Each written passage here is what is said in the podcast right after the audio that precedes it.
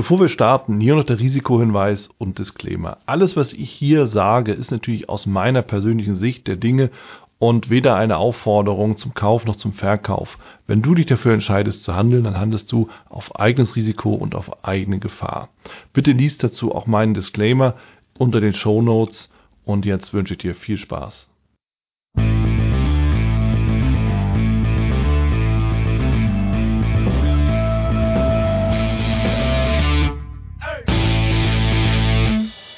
Holly, Mensch, danke für die Einladung. Wir sind hier bei Logical Line in Hannover. Ich bin bei dem ja, Erfinder sozusagen vom Captimizer und was haben wir noch? Robovisor. Robovisor. Das ist jetzt so ein bisschen an wie Robocop. Bin ich mal gespannt, was dahinter steckt. Ja, freue mich, dass ihr eingeschaltet habt und äh, bin natürlich jetzt hier auf das Gespräch mit Oliver Pesler gespannt. Und äh, ja, wir werden uns ein bisschen über das Trading unterhalten und einfach mal so gucken, wie du in den ganzen Bereich reingekommen bist, was auch die Hintergründe sind. Bin gespannt auch, was du für Empfehlungen halt hast, auch für, vielleicht für Einsteiger, aber auch für Profis.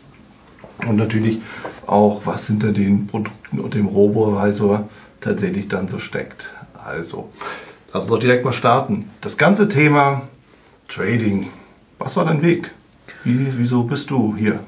Ja, ich habe schon sehr früh angefangen, sozusagen für die damalige Zeit recht früh, mit 14 mhm. Jahren, habe ich meine erste Aktie gekauft. Das war die Contigomi-Aktie. Mhm. Hat auch richtig gut funktioniert. Ich habe einen satten Gewinn gemacht und bin dabei geblieben, habe mich immer weiterentwickelt, ähm, bin eben auch einer der jüngsten Teilnehmer von André Costolanis Börsenseminaren gewesen, wow. habe noch mit André Costolani selber am Tisch gesessen, habe noch Bücher, die von ihm persönlich signiert sind. Also es war eine ganz schöne Zeit. Ähm, mit 14 Jahren war man natürlich so ein bisschen ähm, ja, das Küken unter den ganzen älteren Herren und ja. ähm, das war so der, der Anstoßpunkt. Also Ursprünglich hat mein Großvater das ausgelöst. Ich hatte mal einen Unfall, ähm, wo mein, mein Augelicht halt an einer Seite verloren gegangen ist und ich durfte einfach den Sport, den ich damals gemacht habe, das war Karate und Judo, nicht mehr weiter ausführen. Mhm. Und wie ich noch im Krankenhaus lag, kam mein Opa und hatte halt ein Buch über die Börse dabei und das habe ich dann aus lauter Verzweiflung gelesen, fand das Thema so spannend, dass ich mich dann immer weiterentwickelt habe, habe auch meinen Schulausbildung, also ich habe dann auf ein Wirtschaftsgymnasium gewechselt, danach ähm, Wirtschaftswissenschaften studiert ja. und das war eigentlich so mein Weg, habe mich in Büchern weiterentwickelt, dass ich sehr viel gelesen habe, habe dann irgendwann angefangen zu programmieren, ähm, habe eine Charting-Software MXM Chart schon 1990 programmiert, mhm. die auch noch heute von den Algorithmen her in vielen unserer Produkte drinsteckt. Die wurde dann ein paar Jahre später ähm, vermarktet von der Handelsblatt ähm, Verlagsgesellschaft und hat sich mehr als 150.000 Mal verkauft. Das war damals unheimlich viel, so zur Zeit ja. der Telekom. Da ja. war ja noch jeder äh, im Börsenhype und das war eigentlich richtig klasse. Und ja, daraus hat sich dann eigentlich der äh, nächste Schritt der Captimizer ergeben. Das mhm. war eine Software, mit der ich prüfen wollte, ob die Regeln, die ich jetzt in den Büchern gelesen habe, auch wirklich funktionieren. Weil ich hatte also, mir war aufgefallen, ähm, einmal standen falsche Formeln in verschiedenen Büchern drin. Mhm. Ähm, wenn man das dann programmiert hat, ähm, dann kam da eigentlich nichts Gutes bei raus. Ja. Da hat man ja schon gemerkt, dass der Autor das nicht wirklich selber eingesetzt hat, weil das hätte ihm, ja, ihm auffallen müssen. Es gab sogar ein Buch, da hatte man dann ähm, das Ganze auf eins kürzen können, den mhm. Indikator. Da kam immer eins raus, also er hat immer getradet. Also das war, ähm, wo ich mir schon gesagt hatte, okay, es wäre jetzt sinnvoll, wenn man das in Regeln fassen könnte und mal einen Backtest durchführt. Ja. Das war so die Intention ähm, warum ich den Captimizer entwickelt habe. Ähm, ich wollte dafür auch nicht programmieren können müssen, sondern mhm. wollte einfach die Regeln über Boxen eingeben können, die Parameter einstellen und ja. wollte dann mit Money Management rauskriegen, ob eine Strategie wirklich was taucht. Ja. Und das war eigentlich so der, ja, der Ausgangspunkt. Und ja, das Captimizer gibt es noch heute. Es gibt mhm. viele Leute, die da noch Handelsstrategien ja. selber entwickeln. Und das hat ja auch mal das Börse Online mal gesagt, ich würde eben einer der wenigen Leute sein, die nicht nur Handelsstrategien selber entwickeln, sondern auch die Software, um Handelsstrategien zu entwickeln, ja. selbst entwickelt hat. Also ich ja. musste sehr tief in die Materie einsteigen. Wow. Also das ist natürlich echt ein äh, interessanter Weg. Also ich meine, allein die Tatsache vom, vom alten äh, Costolani eben wirklich nochmal begleitet zu werden in, in jungen Jahren. Also mir fällt es halt immer wieder auf, wie wichtig es ist, sich eben auch frühzeitig mit Themen zu beschäftigen und ich kann einfach nur jeden ermutigen, halt wirklich, wenn er mal eine Idee hat, auch mit 14, 15, 12, probiert es halt aus ne? und schaut einfach, ist das was für euch? Und wenn es was ist, dann verfolgt den Weg. Denn gerade wenn es um Geldanlage geht, ne, also Zinseszinseffekt, wer früh beginnt, ist schnell und deutlich einfacher vermögend als jemand, dem es halt erst irgendwie mit 40 oder 50 einfällt. Das einfach schon mal so als Hinweis. Das finde ich natürlich bewundernswert. Klasse. Ich finde es natürlich auch spannend, äh, dieses Thema, ja, die erste Aktie dann auch noch mit Gewinn verkauft. Was meinst du, ist das eher sinnvoll oder ist das eher mit Gefahren verbunden? Es hat natürlich so ein bisschen die Gefahr, dass man dann sich gleich wieder König fühlt ja. und äh, die Risiken unterschätzt. Ähm, es gab da sogar noch eine, eine kleine Anekdote äh, der Bankberater. Damals bin ich ja noch zur Bank gelaufen mhm. ähm, und ich wollte damals für 1000 Mark kaufen. Ähm, der hat das aber falsch verstanden und hat 1000 Stück gekauft. Und meine Eltern waren natürlich dann völlig entsetzt, wie ich, ich glaube 45 Mark hat damals äh, die Conti gekostet, ja. ähm, wie ich dann plötzlich in, in Kaufabrechnung über 45.000 Mark kriegte, ähm, aber eigentlich nur 1000 hatte. ähm, aber die Bank hat dann das zurückgenommen, weil die schon gut gestiegen waren, sonst ja. hätten sie sich wahrscheinlich nicht so angestellt. Ja. Aber ähm, das war schon mal so der erste Schreck, ähm, wo man dann natürlich auch gleich immer sich die Risiken haben will. Aber es ist natürlich oh ja. nicht immer so weitergegangen. Ich habe nicht gleich jede Aktie mit Gewinn ja. verkaufen können, sondern es gab natürlich auch Aktien, ähm, die auf Null gefallen sind. Also ich hatte mal eine Zeit die Überlegung, dass ich fast Pleiteaktien gekauft habe. Mhm. Ähm, eigentlich drei Tage nach der Meldung, dass sie ähm, insolvent oder sowas sind mhm. und dann gehofft habe auf den Turnaround. Das hat auch ja. ganz gut funktioniert, aber da ist natürlich das Risiko extrem bei gewesen, dass man dann auch ähm, ja, sein gesamtes Kapital, was man in die einzelne Aktie setzt, ähm, verloren hat. Und darum ja. ist eben Risikostreuung ein essentieller Wert, den man haben muss. Man muss halt im ja. Geschäft bleiben. Und das lernt man im Laufe der Zeit. Also ich war nie komplett pleite. Also ich habe nie mein Konto an die Wand gefahren. Ähm, mhm.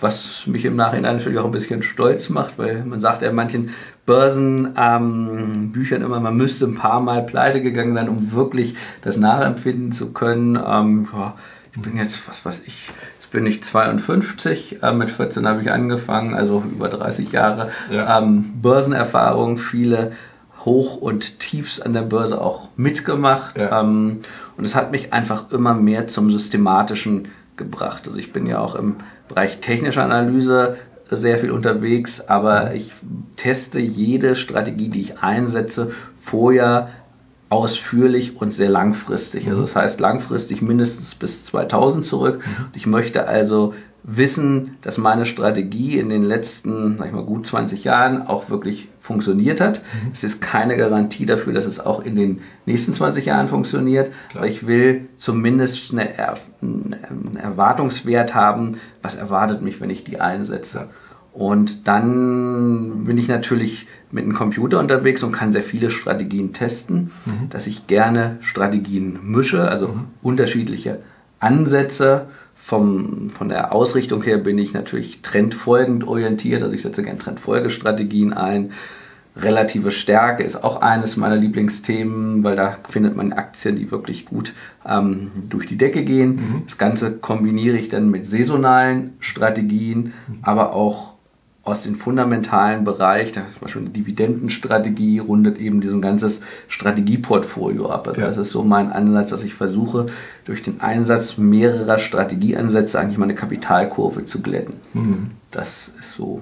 Die Erfahrung hat mich gelehrt, dass ich mir nie auf eine Strategie verlassen kann. Also ja. in den letzten Jahren ist Momentum gigantisch gelaufen. Ja. Trendfolge war mal 2008, 2009 so, dass ja. jeder wollte Trendfolger werden und dann kommt immer eine Durchstrecke und dann werden eigentlich alle ähm, die nicht genug daran glauben, abgeschüttelt und dann funktioniert es irgendwann wieder. Und das, ähm, die meisten fangen natürlich dann nach so einer nach so einem Hype an, wenn alle sagen, jetzt muss ein Momentum-Aktien kaufen, das in jeder Zeitung steht, dann fangen die meisten Leute an, sich dafür zu interessieren. Ja. Aber dann ist es oftmals schon ein bisschen zu spät. Ja. Ähm, und so muss man eben auch bei Strategien diversifizieren. Ja, also nach dem Motto, diese Turnaround-Kandidaten, das ist ja eher eine Zockerei als alles andere. Sprechen wir offen aus, oder? Das war, äh, also es war schon eine Strategie, die ließ sich nur nicht so einfach backtesten. Das ist auch ein, Zwangsläufig, ein ja. Problem, ja. wobei ich es halt versucht habe, manuell wechseln. Ich habe mir einfach Verläufe angeguckt, ja. wann ist es günstig, eine Aktie zu kaufen, wenn sie eine extrem schlechte Nachricht hatten. Und sozusagen der erste Tag, äh, da werden die Leute noch überrascht, die mhm. verkaufen.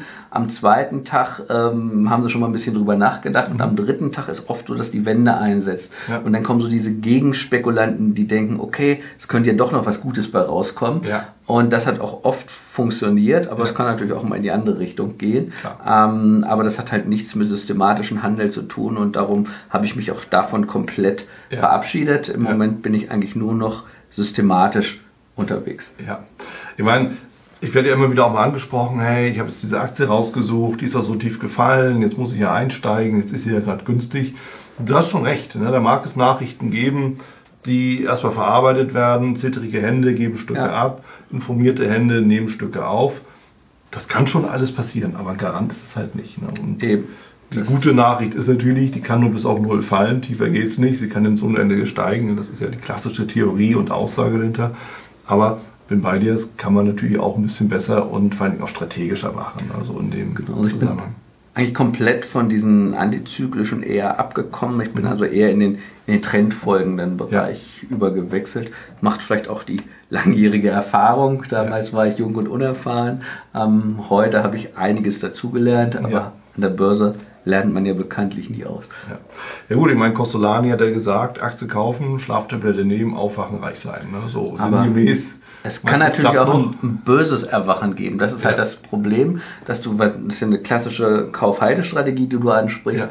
Wenn ich also zum ungünstigen Zeitpunkt aufwache, mhm. dann habe ich natürlich ein riesiges Problem. Ja. Und das genau versucht man ja beim, bei systematischen Herangehensweise, also mit Börsenstrategien zu umgehen, sodass ich einen, einen geraderen Verlauf der Kapitalkurve habe und dass es eigentlich egal ist, wann ich aufwache mhm. ähm, und immer noch im Gewinn bin. Weil sonst bin ich ja bei der Kaufhaltestrategie, bin ich vom Einstiegszeitpunkt und vom Ausstiegszeitpunkt abhängig. Ja. Wenn ich das systematisch mache, dann habe ich ja ganz viele Ein- und Ausstiegspunkte mhm. und ich versuche eben diese Abhängigkeit von zwei Punkten zu reduzieren ja. und ähm, dadurch im Endeffekt ruhiger zu schlafen. Ja, also gibt es dann tatsächlich noch mehr, als einfach nur auf den Knopf zu drücken oder halt zum, zum Banker zu gehen ja. und äh, mit dem Fatfinger-Problem, das es damals offensichtlich auch schon gab. Das ja, gab es auch dann schon. Dann wieder reinzugehen. Ich finde es natürlich sehr charmant, dass die Bank, die das damals abgenommen hat, ne, wohl wissend, dass die dann den Gewinn in die Bücher übertragen haben. ja. Ne, das können wir mal da auch an der Stelle festhalten.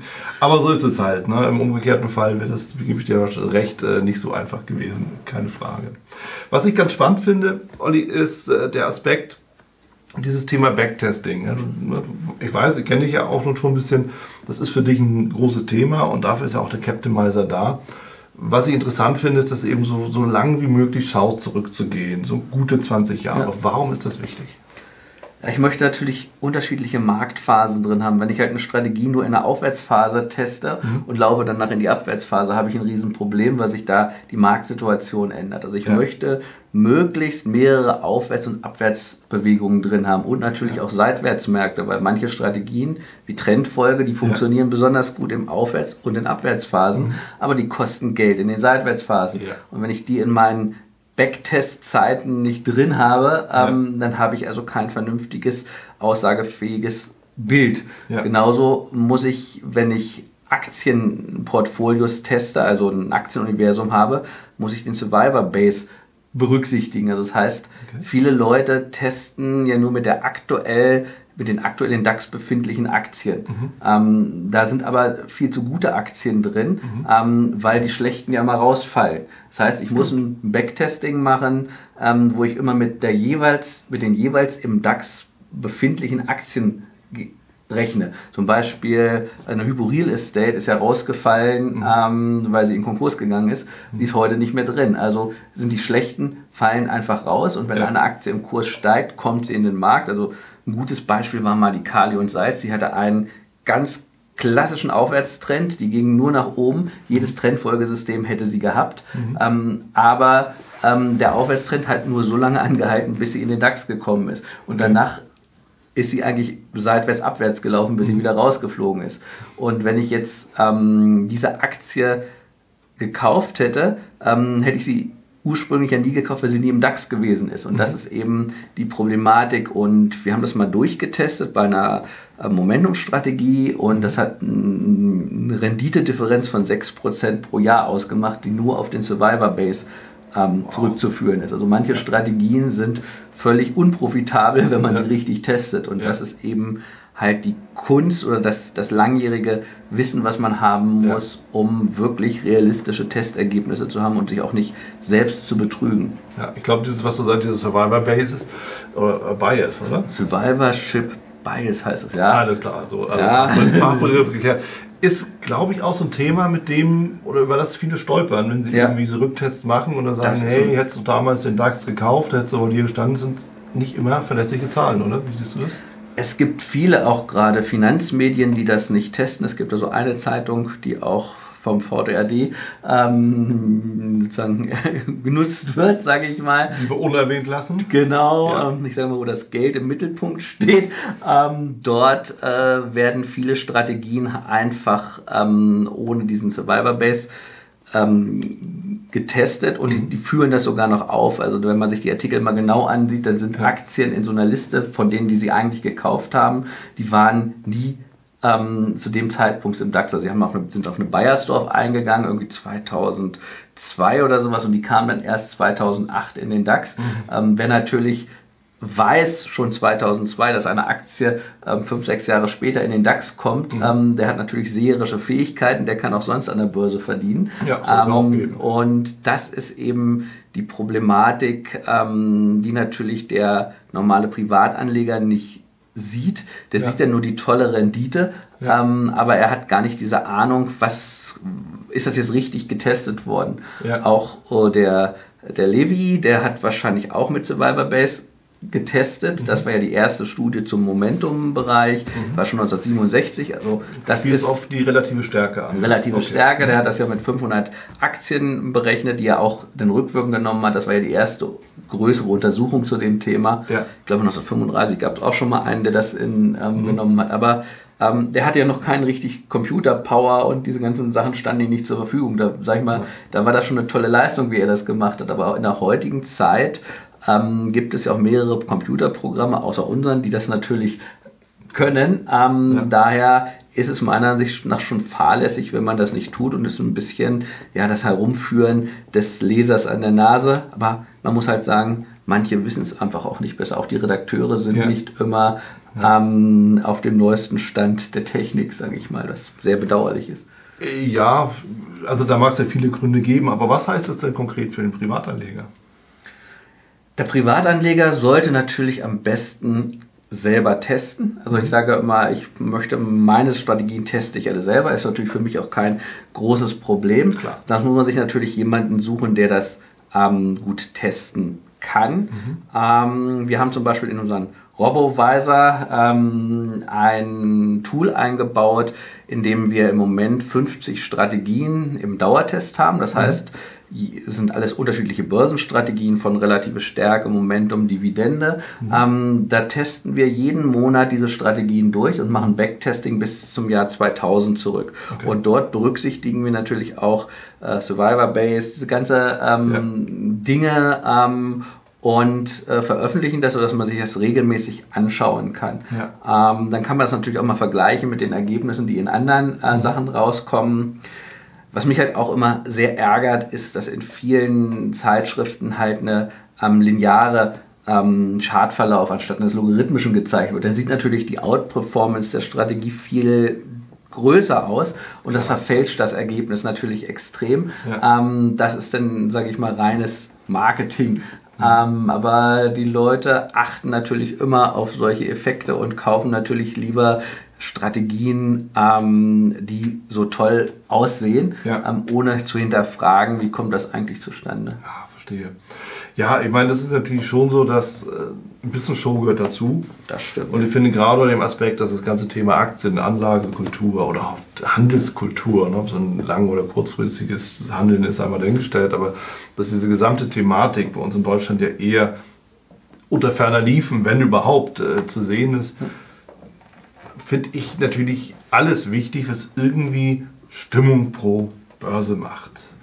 Wobei wir uns natürlich auch hier immer wieder klar machen müssen, du hattest ja na, extra gesagt, du wirst ja alle Marktphasen eben in deinem Backtest mit ja. dabei haben. Ja, wir hatten ja die Crash ne, ja. 2000, also 99, 2000, 2007, 2008, um mal so die, die, die wirklich großen, dicken Dinger zu nennen. Und äh, natürlich ist auch das immer wieder verbunden mit so Phasen, wo alle dann sagen, hurra, juhu und rein damit um dann eben einfach auch den letzten Preis zu bilden, bevor es abgeht, und ja. zwar nach unten. Und das ist natürlich dann auch die Kehrseite der Medaille. Also deshalb dieser lineare Verlauf im arithmetischen Chart oder noch im, arithmetischen Bild, wo 1 plus 1 eben auch den gleichen Abstand hat wie 5 plus 1. Mhm. Ne? Und das ist eben so eine Geschichte, wo es prozentual ja eben nicht 100%, sondern eben dann nur noch 20% ungefähr ist. Ja, und das müssen wir uns natürlich an der Stelle schon klar machen. Der Chart wird dann und das Bild wird dann natürlich auch kleiner. Eben, das, man sollte schon ein realistisches Bild ähm, den, den Anleger vermitteln, weil sonst mhm. wird er ja einfach enttäuscht, weil die Erwartungen sind dann so hoch ja. und die Erwartungen können dann nicht erfüllt werden und dann ja. ist er eigentlich für die Börse verloren. Also ich sag mal, nach der ja. Telekom-Euphorie sind ja viele äh, Privatanleger der Börse für viele Jahre verloren gegangen. Wenn nicht sogar ähm, für immer, ja. Wenn nicht sogar für immer und da muss man einfach ganz aufpassen und auch ein bisschen aufklärend wirken ja. und den Leuten sagen, auch wenn es nicht oftmals nicht ganz so gern gehört wird. Ja.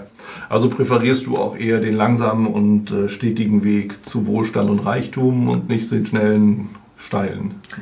Ähm, ich sage mal so, ähm, ich versuche ein, eine gerade Kapitalkurve möglichst gerade hinzubekommen mhm. und die dann natürlich möglichst in den Himmel zu heben. Ja. Ähm, das wäre das Optimum, aber man bezahlt natürlich entweder ähm, ist mein Risiko höher, das heißt die mhm. Kapitalkurve schwankt ja. mehr ähm, und dann kann ich auch die Steigung mehr nach oben bringen oder umgekehrt, sie verläuft etwas flacher. Also man muss da den, den richtigen Kompromiss mhm. finden. Ähm, es gibt natürlich so ein paar Sachen, ähm, die man machen kann, zum Beispiel Diversifikation über Strategien. Mhm. Das ist eine Sache, Diversifikation ist ja ohnehin ein, ein schönes Thema, weil man da ähm, nichts, eigentlich nicht viel dafür bezahlen muss, mhm. ähm, trotzdem mehr Sicherheit bekommt ähm, was ich jedem empfehlen würde, dann ist es natürlich wichtig, dass man die richtigen Strategien sich raussucht, mhm. ähm, sich mal anschaut, was haben die in der Vergangenheit gebracht. Ja. Ähm, oftmals sind die einzelnen Parameter gar nicht so wichtig. Also ob ich jetzt einen gleitenden Durchschnitt mit 200 Tage nehme, einen mit 210 oder einen mit 220, das mhm. sollte im Endeffekt gar nicht die Entscheidung bringen. Mhm. Ähm, es sollten eigentlich alle drei funktionieren. Für mich mhm. ist eine robuste Strategie viel wichtiger, weil ich halt wenn es nur an einen Parameter, sozusagen an einen Punkt in der Parametereinstellung handelt, dann ist ja. mir das viel zu optimiert. Also ich bin ja. kein Fan von optimierten ähm, Strategien, ah, okay. sondern ich gehe eher davon aus, wo eine Idee steckt. Also ich ja. überlege mir, was ist der, der, der, fundamentale Hintergrund, warum könnte das funktionieren. Mhm. Ähm, dann überlege ich mir, mit welchem Indikator kann ich dieses äh, dieses Phänomen messen. Mhm. Und wenn ich das habe, dann teste ich das. Wow. Und die Ideen hole ich mir meistens aus irgendwelchen wissenschaftlichen Studien. Also es gibt mhm. ja sehr viele Studien zur Trendfolge, zum Momentum, zur Saisonalität. Also zum Beispiel der Professor Jakobsen hat ja zweimal was untersucht, also diesen Sommer-Winter-Effekt, also mhm. Halloween-Effekt. Mhm. Ist ja auch bald wieder der Halloween. Und ja. ähm, äh, und hat das einmal 2002 untersucht für, glaube ich, 50 Märkte und 2012 oder 2013 hat er die gleiche Studie mit 110 Märkten wiederholt ja. und hatte dann halt festgestellt, dass es immer noch funktionierte. Und gerade wenn die Studien schon ein bisschen älter sind ähm, und das noch heute funktioniert, dann finde ich das immer richtig klasse. Also zum Beispiel Dividendenstrategie war hier auch Docs of the Dove glaube 95 oder mhm. sowas war das, ähm, habe ich mir auch überlegt, wie kann ich das auf einen DAX umbauen, ähm, habe dann das überlegt, wie kriege ich die dividendenstarken Aktien in meine Strategie, habe dann noch einen Trend System draufgebaut, dass ich also die Aktie nur haben wollte, wenn auch die, der Markt im Aufwärtstrend ist mhm. und noch ein relative Stärke-Konzept, also dass ich nur von den dividendenstarken Aktien die gekauft habe, die auch relativ gesehen sich stärker nach oben bewegen. Und das mhm. war eigentlich eine schöne Strategie. Ähm, Strong Dogs of the DAX habe ich sie genannt, also, mhm. also die starken ja. Hunde des DAXes. Ja. Ähm, das war mal so eine Weiterentwicklung der ähm, Dogs of the Dow ähm, ja. Strategie. Ja. Also strategisch, systematisch ist bei dir ja ein ganz, ganz großes Thema. Kurzum, alles, was sich wirklich backtesten lässt. Genau. Welche Rolle spielt denn überhaupt, wenn überhaupt, der diskretionäre Part? Also ich persönlich habe gar keinen diskretionären Part. Also für mich wäre das einzige, vertraue ich meinem Handelssystem noch. Also für mich gibt es nicht, ich muss jede jeden Trade ausführen, was das mhm. Handelssystem mir vorgibt. Mhm. Ähm, ich habe eigentlich nur die Wahl, das Handelssystem komplett abzuschalten. Ja. Also wenn ich jetzt sage, ähm, die Marktkonstellation hat sich nach meiner Einschätzung geändert, mhm. ähm, dann würde ich das, die Strategie vollständig abschalten ja. und das ist quasi noch meine Eingriffsmöglichkeit. Ja. Aber wir testen natürlich, also bei uns wird alles vom Computer berechnet. Wir bekommen, sag ich mal, so eine Art Signal oder Vorschlag, wie man das auch immer nennen möchte. Mhm. Und dann prüfe ich natürlich nochmal, ob das alles mit rechten Dingen zugegangen ist, ob die Daten richtig waren, weil man könnte ja, ja mal einen Ausreißer in den Kursen haben, ja. um bevor eben das Signal wirklich ausgeführt ist. Das ist schon mal eine, eine menschliche Kontrollfunktion, mhm. die da drauf steht. Aber ähm, ich muss, wenn ich der Strategie, wenn ich die wirklich den Mehrwert der Strategie erzielen möchte, ja. muss ich natürlich auch jeden Trade ausführen und das ja. ist in vielen Marktphasen nicht einfach, ja. weil wenn man eine ganz andere Meinung hat, äh, der Markt fällt und das Handelssystem sagt plötzlich, ich soll kaufen ähm, und dann soll ich noch die Aktie kaufen, die vielleicht am stärksten gefallen ist, ähm, dann ist das natürlich auch aus psychologischer Sicht schon relativ schwierig. Ähm, aber ich finde, es ist immer noch besser, wenn man feste Regeln hat und die Regeln einen so ein bisschen in schweren Marktphasen an die Hand nehmen, mhm. weil sonst ist man ja so völlig verloren. So ja. kann ich mich wenigstens an meine Regeln halten. Ähm, und ich weiß ja, dass ich sie getestet habe und dass sie in verschiedenen ähnlichen Marktphasen gut funktioniert haben. Mhm.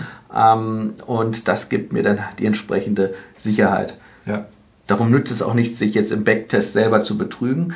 Ähm, das ist halt immer nur, wenn man nur Handelssysteme verkaufen will, dann wird natürlich immer so getestet, dass es in der letzten, in der Vergangenheit gut aussieht. Ja. Dann sollte es noch in den letzten drei Jahren gut aussehen und ja. im letzten Jahr sollte es auch noch gut aussehen. Ja. Das ist für mich eigentlich nicht so entscheidend. Also ich würde auch eine Strategie veröffentlichen, die jetzt im letzten Jahr nicht so gut ausgesehen hat, mhm. wenn ich eben weiß, dass es halt einen langfristig positiven Erwartungswert hat. Vom Verkaufstechnischen ist das natürlich nicht so einfach weil der Kunde, ja, wie ist es in dem letzten Jahr gelaufen? Das ist die ja. Erste Frage, gerade auch wenn ich im institutionellen Bereich ähm, Strategien entwickle. Ja. Ähm, die meisten Kunden haben ein Problem, die haben eine mhm. Schieflage mhm. und sie wollen natürlich durch meine Strategie eine Lösung haben. Und wenn meine Strategie in dem Moment auch nicht gut aussieht, äh, dann sagen wir, warum soll ich die nehmen? Also ähm, da ist so ein bisschen, wo man natürlich auch die selber aufpassen muss, weil im Endeffekt werde ich ja dafür bezahlt, dass der Kunde danach Geld damit verdient. Ja. Ähm, okay. Und da ist dann halt auch meine Aufgabe, den Kunden zu überzeugen, die Strategie trotzdem zu nehmen, auch wenn sie im letzten Jahr nicht so toll aussah. Mhm. Also haben wir da im Endeffekt den Effekt, wie das kennt ja jeder Arzt, ja, wann kommen die Patienten, wenn es ihnen schlecht geht. Genau. Ja, so, und dann kommen sie zu dir, wenn, wenn das Konto runter ist oder wenn halt das Portfolio schwächelt, dann muss es jetzt aber sofort von dir gelöst werden. Und das ist natürlich auch so ein Thema, ne? Thema Coaching beispielsweise oder auch Ausbildung, müssen wir uns auch wieder klar machen, wenn es gut läuft, hat keiner Bedarf. Ja? Das ist genau. eben immer so. Und äh, auch hier mal der Vergleich zum Arzt. Leute, Vorsorge. Ja? Ich glaube, sich vorher darum kümmern, bevor das Kind im Brunnen gefallen ist, bringt einfach deutlich mehr, oder?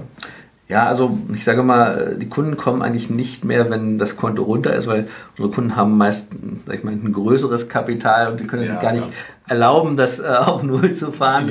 Sie kommen schon bei einer Underperformance, wenn sie mal ähm, weniger als der Markt gemacht haben. Das ja. ist eigentlich schon für, weil die meisten werden ja halt in Abhängigkeit der Benchmark äh, beurteilt und wenn das dann nicht stimmt, dann muss irgendwas geändert werden. Oder es sind halt auch Fonds, die beispielsweise ähm, jetzt nicht an der, in der Rangliste vorne stehen, mhm. Was heißt nicht, dass jetzt das ganze Geld weg ist. Aber es gibt natürlich auch Marktphasen. Ich habe ja auch mal für mehrere Jahre einen Fonds, das Management mitgemacht und die kamen halt auch nach 2008, 2009 kamen sie zu mir ähm, und wollten halt einen Trendfolgeeinsatz haben. Mhm. Und es war natürlich klar, in der Zeit war Trendfolge gut gelaufen. Ich hatte viel Trendfolge gemacht und da wollten alle in, in den Trendfolgebereich rein. Ja. Und danach kommen dann meist die schwierigeren Jahre. Und ähm, das ist eben ja halt wie die Kunden ticken mhm. und wie du schon sagst, wenn es gut läuft, ist kein Bedarf da, dass sich jemand an dich wendet, dann ja. fühlt sich ja jeder selber gut ja. und wird überheblich, obwohl meiner Ansicht nach in dem Moment schon, ähm, ich sage mal auch ein Coach gut wäre, um denjenigen wieder zu erden. Lass uns nochmal zurückgehen. Du berätst Fonds, wenn's, wenn die underperformen, habe ich das richtig verstanden?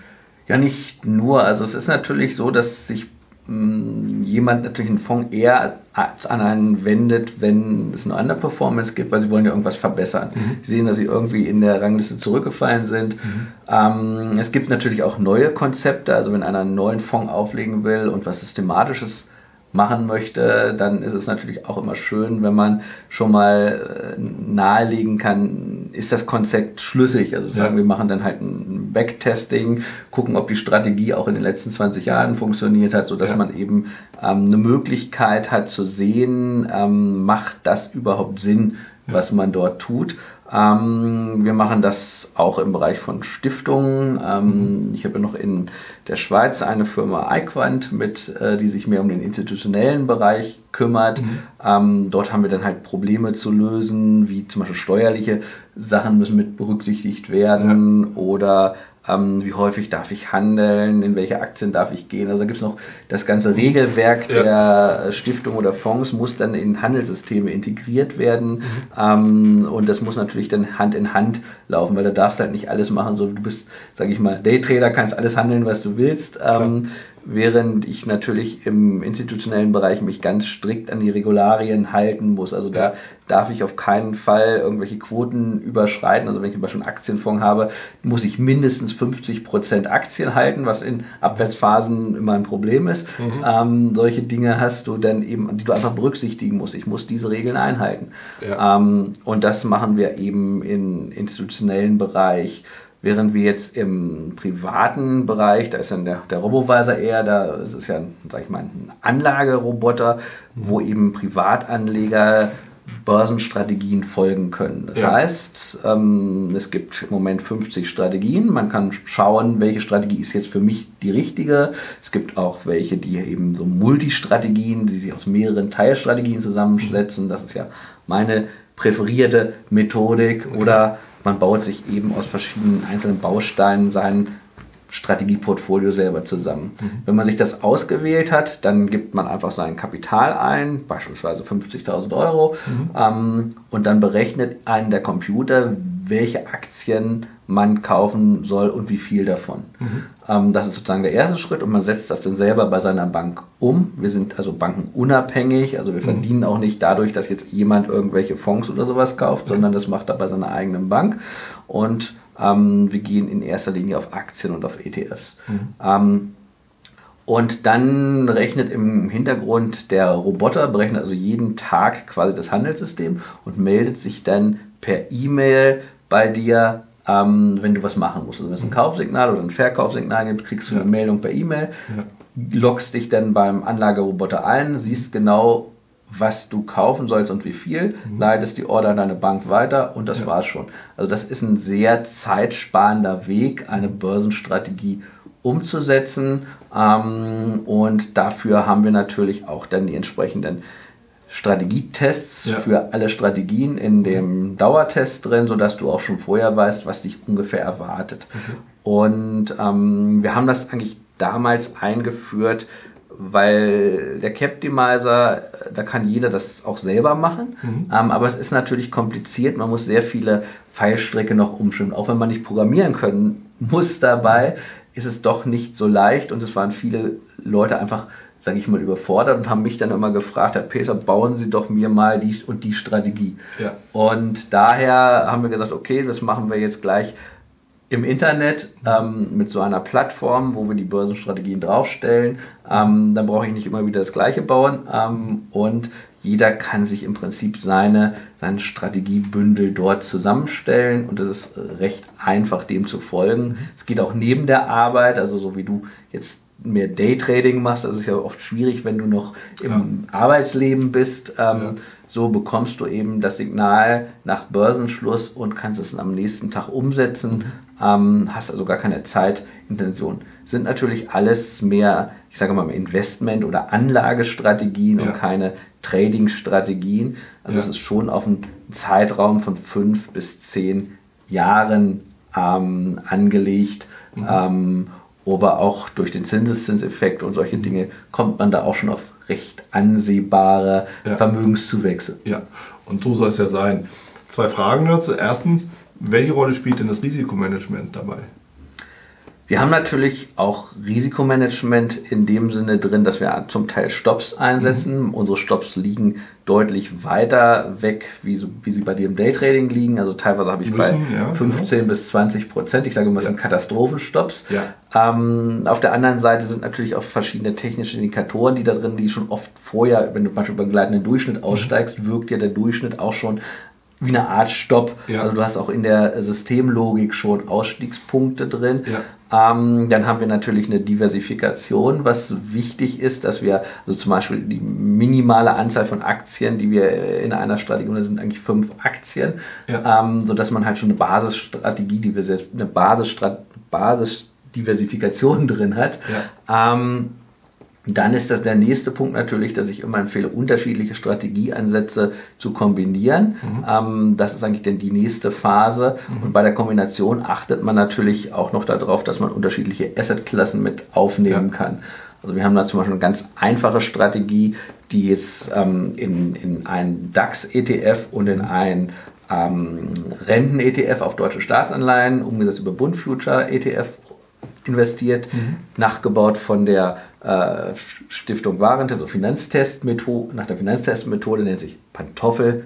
Portfolio, ah, okay. ganz einfache Sache, macht nur Rebalancing, mhm. ähm, hält immer die, äh, die einzelnen Positionen gleich. Das heißt, du mhm. würdest 50% in Aktien und 50% in Renten mhm. und er rebalanciert das immer. Ah, das okay. ist das ganz einfache Verfahren, was jeder normale Robo-Advisor anbietet. Mhm. Gibt es bei uns kostenlos. Wer sowas machen will, ist sehr pflegeleicht, ganz einfach zu machen, braucht man nur Kapital einstellen, kriegt das genaue ETF vorgeschlagen, okay. kauft das bei seiner Bank und ich sage mal, ein Jahr später meldet sich der Roboter nochmal und sagt, nochmal wieder was tun. Ja, guck doch mal rauf. Genau. Ja. Das war sozusagen der erste Schritt, aber da ich jetzt ja nun aus der technischen Analyse komme, habe ich gesagt, kann man das noch verbessern mhm. und habe da einfach da einen gleitenden Durchschnitt drüber gelegt, 200 Tage, mhm. Schwellwert 3% außenrum um beide Anlageinstrumente mhm. und damit konnte man das gesamte Ergebnis deutlich verbessern. Mhm. Also ich habe das dann Pantoffel-Strategie mit 200-Tage-Durchschnitt genannt mhm. und du konntest insbesondere das Risiko dadurch reduzieren, ah. weil ähm, du natürlich die Abwärtsphasen im Aktienmarkt deutlich nach unten ja. weggenommen hast und ja. weil die Rendite ist halt ähm, gestiegen, indem man weniger nach unten mitgenommen ja. hat. Ja. Ähm, das sind so, ist auch kostenlos die Strategie, weil ich dachte, ich wollte einfach nicht, dass die Leute nur nach dem Preis für die Strategie entscheiden. Mhm. Also beim Robovisor kosten erst so kompliziertere Strategien, wenn man jetzt eine Momentum-Strategie auf Einzelaktien hat, die kosten dann eine gewisse Abogebühr, mhm. die aber auch jeder ähm, noch leisten kann. Aber mhm. von den im Moment 50 angebotenen Strategien sind, glaube ich, 30 ungefähr oder 40 vielleicht sogar ähm, kostenfrei. Mhm. Also, und ich finde es ja auch ja. fair. Ich meine, du machst dir Gedanken, du setzt dich hin, ihr programmiert das und äh, am Ende, es geht ja darum, auch äh, Geld da wiederum mit zu genau. erwirtschaften.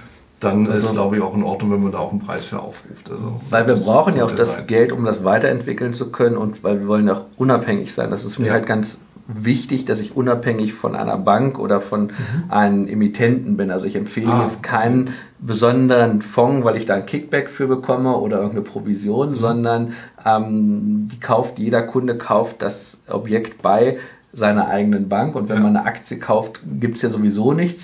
Ja. Ähm, Im Handelssystembereich ist das ja oftmals, ich sage mal, nicht unüblich, dass zum Beispiel die Spreads ausgeweitet werden, wenn man den extra pippt, wenn eben ähm, Handelsstrategie gefahren wird und die dann eben kostenlos angeboten wird. Mhm. Ähm, jeder will irgendwo dran verdienen.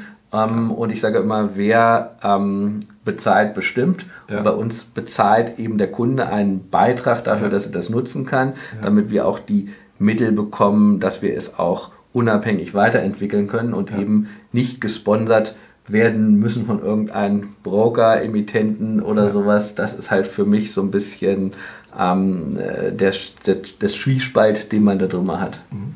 Zweite Frage, die ich dir ja noch äh, versprochen habe, dass immer so den Kopf geht muss ich als Anleger dann eigentlich gar nichts mehr wissen, oder? Charttechnische Analyse, Börsenhandel allgemein. Also, wie ist das? Also im Grunde solltest du verstehen, was bei der Strategie abgeht. Also das ja, da, um okay. einer Strategie vertrauen zu können, solltest du ein grundlegendes Verständnis haben. Mhm. Ich versuche das eben über unseren Blog, also wir haben einen Finanzblog, wo wir mhm. also auch die Strategien beschreiben und auch mit Videos nochmal erläutern. Okay. Auch auf meinem YouTube-Kanal erkläre ich eben die Strategien, ähm, weil ich glaube einfach, wenn du gar nicht weißt, was abgeht, kannst du in schwierigen Phasen auch deiner Strategie nicht vertrauen. Also so ja. ganz unbedarft ist es nicht. Ja. Du solltest schon wissen, was ist eine Aktie, was ist ein ETF, ja. ähm, wie gebe ich die Order bei meinem Online-Broker auf. Ähm, aber du sparst dir den Zeitaufwand, beispielsweise die Charts von allen 110 Hardax-Aktien auf dem gleitenden Durchschnitt durchzugucken, was du ja sonst machen müsstest. Also das ist ein eine Abnahme der Routinearbeit. Also der Anlageroboter ist eigentlich dein digitaler Assistent, der okay. dir die Routinearbeit abnimmt mhm. ähm, und dafür sorgt, dass du A, informiert wirst, ja. wie es ja auch dein Assistent macht, wenn Absolut. du der, der Leiter deines Unternehmens bist und ja. B, ähm, er berechnet alles und gibt dir das dann zur Entscheidung vor und ja. du bist dann derjenige, der endgültig sozusagen den Feuerknopf drückt. Du hast ja. das letzte Wort als ja. Anleger, hast dann auch die Kontrolle. Ähm, aber um diese Kontrolle wahrnehmen zu können, musst du natürlich auch ein gewisses Grundverständnis haben. Ja, also ich finde das gerade deshalb natürlich spannend, weil das jetzt zum zweiten Mal schon von, von, sich, äh, von, von Vertrauen gesprochen, so eine Art Sicherheit, also halt auch sich auf diese Strategie einzulassen und die dann eben auch wirklich beherzt umzusetzen. Vertrauen ist natürlich das Wichtigste, wenn es über Strategien geht. Also ich stimme dir vollkommen zu. Auch im, im kurzfristigen Bereich ist es das A und O. Denn wenn ich eine Position eingehe und meine eigene Strategie nicht vertraue, dann fange ich an, mittendrin irgendwie unsicher zu werden. Dann habe ich Zweifel an der Strategie, dann habe ich Zweifel am Markt, habe ich Zweifel an meiner Entscheidung. Und das ist einer der größten Fehler, die wir am Börsenhandel, ob nun lang oder kurzfristig, machen können. Oder wie siehst du das? Ja, darum. Darum ist halt auch wichtig, dass du halt eine robuste Strategie hast, ja. weil das ist eben, viele machen ja so ganz tolle, ganz gerade Kapitalkurven, ein schön optimiertes System ja. und auch viele Dinge im Bereich künstlicher Intelligenz. Da bin ich ja. auch nicht so der Fan dafür, ja. dass eigentlich auch eine Optimierung in dem Sinne ist. Also generische Algorithmen gab es auch schon vor zehn Jahren und mhm. künstliche Intelligenz war vor 20 Jahren auch schon mal total gehypt. Im mhm. Moment hat man ja wieder so KI, äh, ist ja überall wieder in aller Munde. In manchen Sachen macht das vielleicht auch äh, Sinn, wenn ich mir jetzt so Sprachcomputer und sowas angucke. Ähm, aber an der Börse bin ich nicht der Meinung, dass man dort ähm, viel mitbekommen kann, also mit Optimierung. Also ich bin eher so ein Fan davon, dass ich stabile Strategien haben, die über einen langen Zeitraum funktionieren, ja. ähm, zwar auch mal gewissen Schwankungen unterworfen sind, aber ich weiß, dass sie langfristig einen positiven Erwartungswert haben, also dass ich damit einen Vorteil an der Börse habe. Mhm. Und dann kann ich denen auch vertrauen, wenn ich weiß, dass sie auch auf einer vernünftigen Basis getestet sind. Das mhm. ist eigentlich für mich das A und O. Ja. Also alles, was ich nicht getestet habe, den ähm, vertraue ich nicht. Dem vertraust du nicht, okay. Ich persönlich finde ja immer, Backtesting hat Grenzen, weil, also gerade wenn man selber auch ausführendes Organ ist in dem Sinne, muss ich natürlich auch immer wieder mal eins bewusst machen. Ich kann die Dinge backtesten, wie ich will, aber es gibt ja Situationen, da bin ich halt gar nicht da. Und das wäre vielleicht genau im Backtest die Situation gewesen, die es gebracht oder eben nicht gebracht hätte. Verfälschen sich Ergebnisse dadurch oder wie beurteilst du das? Du hast natürlich recht, dass du musst halt eine Strategie haben, die du auch wirklich real umsetzen kannst. Mhm. Ähm, darum halte ich mich jetzt ja auch ganz aus dem Daytrading-Bereich raus, weil wie du schon sagst, im Daytrading ist es eben schwierig, wenn du nicht automatisiert das umsetzen lässt. Also wenn ja. du jetzt natürlich so einen ähm, Anlageroboter hast, der, der auch im Daytrading das automatisch raushaut, dann hast du ja kein Problem, dann kannst du tagsüber arbeiten, ja. musst nur, ähm, sage ich mal, wenn das Konto leer ist, den Stecker ziehen. Ähm, das, das wird ja nicht leer nur durch, ja? das ist ja nun mal klar. Aber, aber, aber ja, klar. Aber wenn du es jetzt zum Beispiel beim Robovisor hast du ja die Möglichkeit, äh, das Signal kommt nach Börsenschluss. Mhm. Äh, du kannst es ja auch aufs Smartphone bekommen, also selbst im Urlaub kannst du das umsetzen. Ja. Ähm, also es, und es kommt auch nicht jeden Tag ein Signal. Ich sage mal, meisten Strategien handeln vielleicht zwei bis dreimal im Monat. Mhm. Ähm, das ist also gut auch von jedem Privatanleger ähm, umsetzbar, ja. ähm, sodass du schon das auf die Straße kriegst, was auch das Backtest dir zeigt. Ah, okay. Das ist schon ähm, gegeben und danach sind eben auch die Strategien getestet. Also wir haben auch im, Backtest das genauso gemacht, dass wir eben erst das Signal nach Börsenschluss generiert haben und dann mhm. zum Mittelkurs des nächsten Tages ähm, gekauft haben, sodass ja. man den durchschnittlichen Kurs des Folgetages bekommt. Ja. Ähm, das ist also schon sehr realitätsnah gemacht. Ja. Ähm, bei vielen, sag ich mal so, Signaldiensten, die dir das dann plötzlich immer viele Signale aufs Handy schicken, ist das natürlich schwierig. Da Klar. muss man so eine Art Rosinenpickerei machen. Ähm, bei uns ist es ja eigentlich eine, eine, komplette Strategie. Du hast auch die, die Positionsgröße drin. Ähm, wenn dann deine Strategie voll ist, kriegst du auch keine Signale mehr geschickt, mhm. ähm, weil ja, weil du ja sowieso keins mehr kaufen könntest. Mhm. Ähm, solche Dinge werden halt alles mit berücksichtigt. Also einfach nur die durchschnittliche Rendite jedes Trades zu nehmen, wäre eine falsche Vorgehensweise, mhm. weil du Häufungen von Trades in bestimmten Marktphasen hast. Also wenn du trendfolgend handelst, ähm, kriegst du natürlich in Aufwärtsphasen unheimlich viele Signale trendfolgend, ganz klar. klar, kannst aber nur einen kleinen Teil ausführen davon. Ja. Ähm, während du in Seitwärtsphasen kriegst du gelegentlich mal ein Fehlsignal, mhm. aber du hast so viel Geld, dass du jedes Fehlsignal in der Seitwärtsphase mitnimmst. Und wenn du jetzt mhm. einfach nur die Summe aller Trades nehmen würdest und da den Durchschnitt von bilden, ähm, wird das ein völlig verfälschtes Ergebnis, weil du die guten kannst du nicht mitnehmen, alle, ja. da kannst, musst du irgendwann blocken und die schlechten kriegst du alle. Ja. Also musst du das halt in die Strategiedefinition mit einbauen ja. und das ist eben über die Liquidität, die man dort hat. Also man kann eben dann wirklich nur, wenn das Geld der Strategie alle ist, nichts mehr kaufen. Ja. Also finde ich wichtig, wir werden irgendwann über Risiko gesprochen, ja, Stop Loss. Jetzt reden wir über Money, Money Management ist es ja, wie viel kriege ich tatsächlich für mein Geld? Und du hast völlig recht, das ist im Endeffekt etwas, darüber machen sich ja viele keine Gedanken, die kaufen eben alles, was kommt.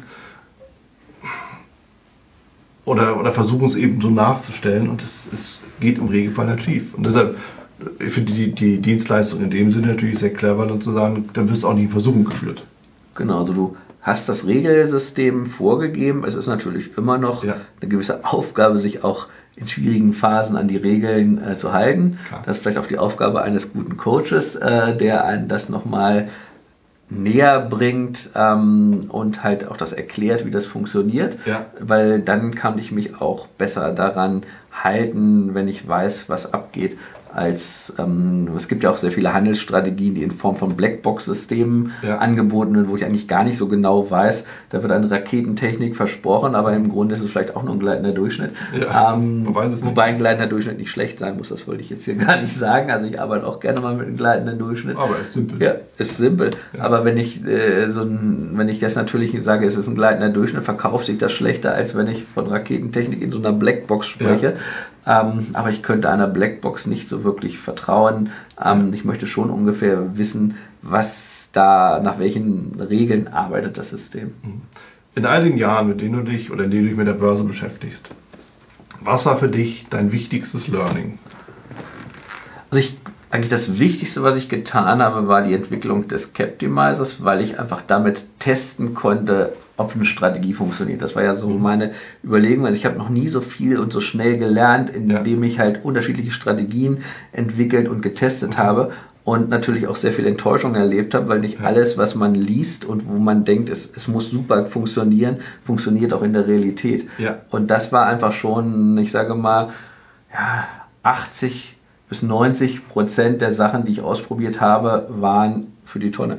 Also das ja. war wirklich, wo man keinen Mehrwert von hatte oder die einfach auch nur Verlust gemacht haben. Ja. Ähm, und das ist oftmals schon schwierig, ein einfaches gleitendes Durchschnittssystem zu schlagen. Ähm, mhm. und dann kommt wieder ein neuer Superindikator irgendwo in Traders oder in Stocks und Commodities, sieht man das wieder, dann programmiert man den nach, denkt, oh, das muss richtig klasse sein. Und dann ist es wieder nicht besser als ein, ein anderes System, was man schon hat.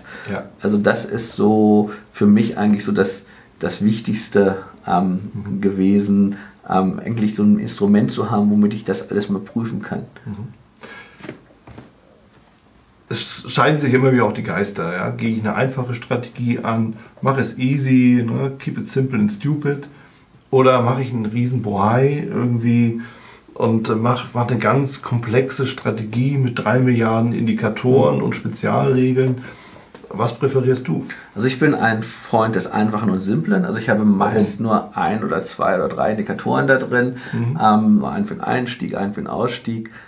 Ähm, weil du durch, wenn du zu viele Parameter im System hast, kannst ja. du das viel zu gut optimieren. Das ah, heißt, ähm, wenn ich mit jedem Indikator schließe ich irgendeine Sondersituation der Vergangenheit aus. Mhm. Ähm, das hat dann in der Vergangenheit einmal funktioniert, mhm. ähm, aber in der Zukunft wird es nicht wieder funktionieren. Ah, okay. Und darum möchte ich möglichst viele einfache Systeme haben. Also ich bin mehr ein Fan, ein ganzes Bündel von eher einfachen Systemen zu handeln, ja. ähm, als ein komplexes Supersystem. Ja. Ähm, also es ergibt sich quasi, mein Supersystem ergibt sich aus vielen einfachen kleinen Systemen. Ja die grundsätzlich versuche ich jedes System noch mit Worten beschreiben zu können. Also mhm. wenn ich nicht mehr die Idee, die dahinter steckt, vernünftig mit Worten ja. ähm, beschreiben kann, dann ähm, ist es mir schon zu kompliziert. Ja, würdest du sagen, einfach ist auch robust? Ja. Mhm. Das ist für mich schon ähm, wichtig. Und das ist auch für mich viel schwieriger, desto komplexer ein System ähm, wird, desto schwieriger ist es überhaupt zu verstehen, ja. wie es in jeder Sache reagiert. Also ich ja. muss ja mir die überlegen, wie reagiert es, wenn die Märkte steigen, wie sie fallen, wenn es so ja. oder so ist. Da möchte ich eine Vorstellung von haben. Ja. Und wenn es zu kompliziert wird, wenn ich zehn Indikatoren habe, weiß ich jetzt gar nicht, welchen Einfluss hat welcher Indikator auf was und wer hat jetzt gerade das Signal generiert. Also darum ähm, einfach ist meiner Ansicht nach besser. Ja. Angenommen, ich würde direkt starten wollen, einfach frisch in den Markt, habe 5 ja, und 10.000 Euro. Was wäre dein wichtigster Tipp für mich? Geh systematisch vor. Das mhm. ist sozusagen eigentlich eins, ähm, wenn du anlegen willst, würde ich dir Pantoffelstrategie mit 200 Tage Durchschnittslinie okay. ähm, raten für 5000 Euro perfekt. Hast zwei Positionen da drin, würdest also 2500 Euro sozusagen in jede Position investieren. Das kommt auch von den Mindestgebühren hin, weil wenn man ein kleines Portfolio hat, muss man immer die Mindestgebühren beachten. Ja. Ähm, ich, ich, rechne bei mir immer, ich möchte nicht weniger als 1000 Euro in eine Position investieren oder in einer Transaktion, mhm. weil sonst komme ich, habe ich schon zu, höher, zu hohe Gebühren, weil ich habe so zwischen 3,90 Euro und 5 Euro ist so meine Mindestgebühr. Ja. Wenn man das in Prozente umrechnet, kommt man schnell in unprofitabel profitablen Bereich, da ja. wird nur die Bank reich und nicht man selber. Ähm, das handelt relativ selten, es ist trendfolgend, ähm, es ist einfach zu verstehen ähm, und damit kann man sich erstmal einarbeiten und gucken, ob man da dran ähm, Spaß hat und es macht sogar, ich glaube, um die 8 bis 9 Prozent Rendite seit 2000 beim vernünftigen Drawdown. Das wäre so mein, mein Startersystem. Ja. Der für jeden, der da mal einsteigen möchte. Handelt auch nicht so häufig, man hat nicht so viel zu tun. Mhm. Also. Und was ist deine Empfehlung für jemanden, der einfach schon länger engagiert ist, vielleicht auch ein bisschen aktiver rangehen will, entsprechendes Kapital hat, nehmen wir mal deine genannten 50.000, wie sieht es da aus? Wenn man mehr Geld hat, dann würde ich dazu übergehen, auch mehr Einzelaktien zu handeln, weil mhm. bei Einzelaktien habe ich ja noch keine muss ich ja erstmal die Basisdiversifikation darüber herstellen, indem ich ja. mehrere Einzelaktien kaufe, die ich ja beim ETF schon drin habe, weil ich ja den gesamten Index kaufe. Da habe ich ja schon im DAX ETF schon 30 Einzelaktien quasi im Verbund gekauft. Ja.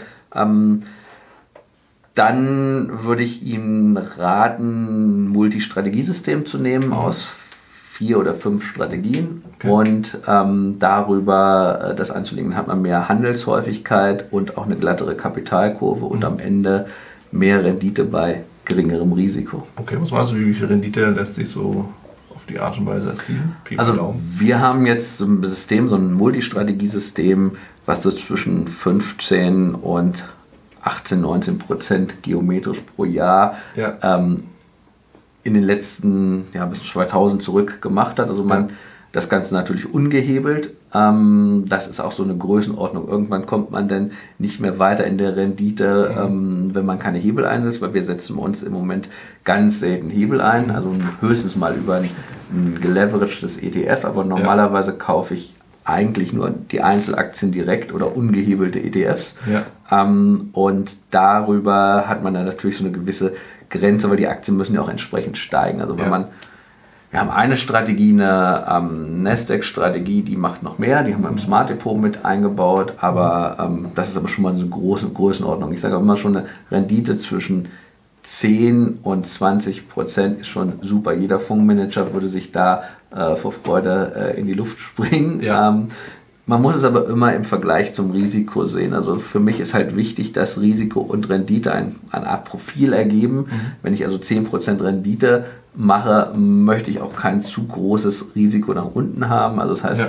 der maximale Rückgang sollte dann vielleicht auch nur bei 10% liegen. Also dass dieser Quotient aus Risiko und Rendite so möglichst eins gibt, das ist ja. immer eine schöne ähm, Sache. Wenn ich jetzt 20% Rendite machen würde, könnte ich dann sozusagen bei der Rechnung auch minus 20% im Drawdown mir erlauben. Mhm. Das ist so aber im Vergleich mal der DAX macht, wenn man ihn langfristig betrachtet, seit bis 2000 beispielsweise macht er glaube ich 3 bis 4 Prozent Rendite, hat aber einen maximalen Rückgang von 72 Prozent. Mhm. Wenn du dann den Quotienten rechnest, bist du bei unter 0,0 irgendwas.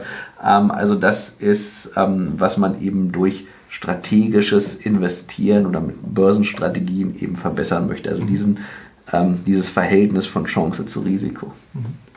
Ja, also und das völlig recht, das schlägt ja praktisch jeden Fondsmanager. Und der Vorteil ist im Endeffekt, und das ist gerade so für Privatanleger ein riesen, ein Riesenthema, sie sind nicht, nicht regelgebunden, weisungsgebunden, haben da keine Compliance oder sonst irgendwas. Das ist ein Riesenvorteil. Ihr entscheidet selbst, gehe ich in den Markt, gehe ich nicht rein, halte ich Aktien, halte ich gerade keine, stehe ich an der Seitenlinie, folge ich dem System oder folge ich ihm halt nicht. Habe ich Vertrauen oder habe ich eben kein Vertrauen? Und das ist eben etwas, das muss ja jeder für sich selbst entscheiden. Ich persönlich sage ja immer gerne, Trading ist individuell, Börsenland ist individuell, jeder hat ja so seine eigenen Herausforderungen auch ne, im Umgang mit der Materie. Aber der große Vorteil, und da kommen eben dann auch so eine Renditen zustande, ist eben einfach, dass wir privat keine 50% Haltequote haben, sondern frei entscheiden können, ne, ob wir aufs Gas treten oder eben die Bremse nutzen. Du hast auch den Vorteil, wenn du nicht so viel Geld hast. Also ich sag mal, wenn du halt 50 Millionen anlegen musst, dann ja. musst du ja gestückelt in den Markt gehen. Du kannst gar nicht alle Positionen auf einmal auf- und abbauen. Ja. Da bist du ja wie so ein Öltanker, ja. während du als Privatanleger ja ein Schnellboot bist. Du kannst deine Position von heute auf morgen drehen. Das haben große Institutionen ja gar nicht äh, die Möglichkeit. Wenn eine große Versicherung ihre Aktienquote senken will, dann geschieht das gemächlich über längere Zeit. Ähm, sonst beeinflussen sie den Markt ja selber. Und das ist eben der Vorteil, den man als Privatanleger auch gegenüber den Großen hat, auch wenn sie vielleicht viel mehr Geld haben. Ja. Aber ähm, das sollte man nutzen, diesen Vorteil. Ja, ich finde, das ist auch ein schönes Schlusswort an der Stelle, denn wir haben schon eine gute Zeit zusammen, ja. Olli, und ich finde, das ist auch nochmal ein Trost, weil viele ja sagen, oh Mensch, was soll ich kleiner und ne, mit meinem Kapital, wie groß oder klein das immer auch sein mag, was soll ich da am Markt bewirken? Ich finde, wir haben viele Möglichkeiten. Wir haben die Möglichkeit, mit kleinerem Kapital aktiv zu handeln und dann eben auch wirklich über einen kürzeren Zeitrahmen auch einen guten Gewinn zu erwirtschaften, genauso wie, wie wir die Möglichkeit haben, eben trendfolgend dem Markt zu folgen, schneller zu sein als ja. die Dickschiffe da draußen und vor allen Dingen auch schon von den aufkommenden Bewegungen direkt zu profitieren, einfach weil wir schneller reagieren und handeln können. Und damit, Olli, finde ich, hast du uns ganz, ganz äh, wichtige, wesentliche Punkte eben auch genannt. Danke dir für das Gespräch und bis zum nächsten Mal. Ja, ich danke dir. Bis zum nächsten Mal. Ciao das war's auch schon wieder hier im Torero Trader Insights Podcast. Ich freue mich, dass du dabei warst und ich wünsche dir natürlich viel Erfolg bei der Umsetzung der Impulse, Denn äh, wenn wir über Impulse sprechen, dann heißt es natürlich auch für dich, dass du überlegen musst, wie kann ich das in meine persönliche Praxis am besten auch umsetzen, adaptieren und dabei halt eben alles Gute, viel Erfolg. Wenn dir der Podcast gefällt, dann teile ihn auf jeden Fall mit deinen Freunden, Bekannten und all denen, von denen du weißt, dass sie sich für Börsenhandel und Trading interessieren. Hinterlass mir gerne auch eine Bewertung oder schick mir eine E-Mail, wenn du mit mir in Kontakt treten möchtest. Folge mir auf Facebook und vergiss nicht den Newsletter zu abonnieren der Torero Trader School, um eben immer auf dem aktuellen Stand der Dinge zu sein, was Veranstaltungen, Ausbildung, Schulung, Vorträge oder auch neue Artikel angeht. In dem Sinne freue ich mich aufs nächste Mal gemeinsam mit dir, wünsche dir viel Erfolg, alles Gute, bis zum nächsten Mal bei Torero Trader Insights, dein Wieland Alt.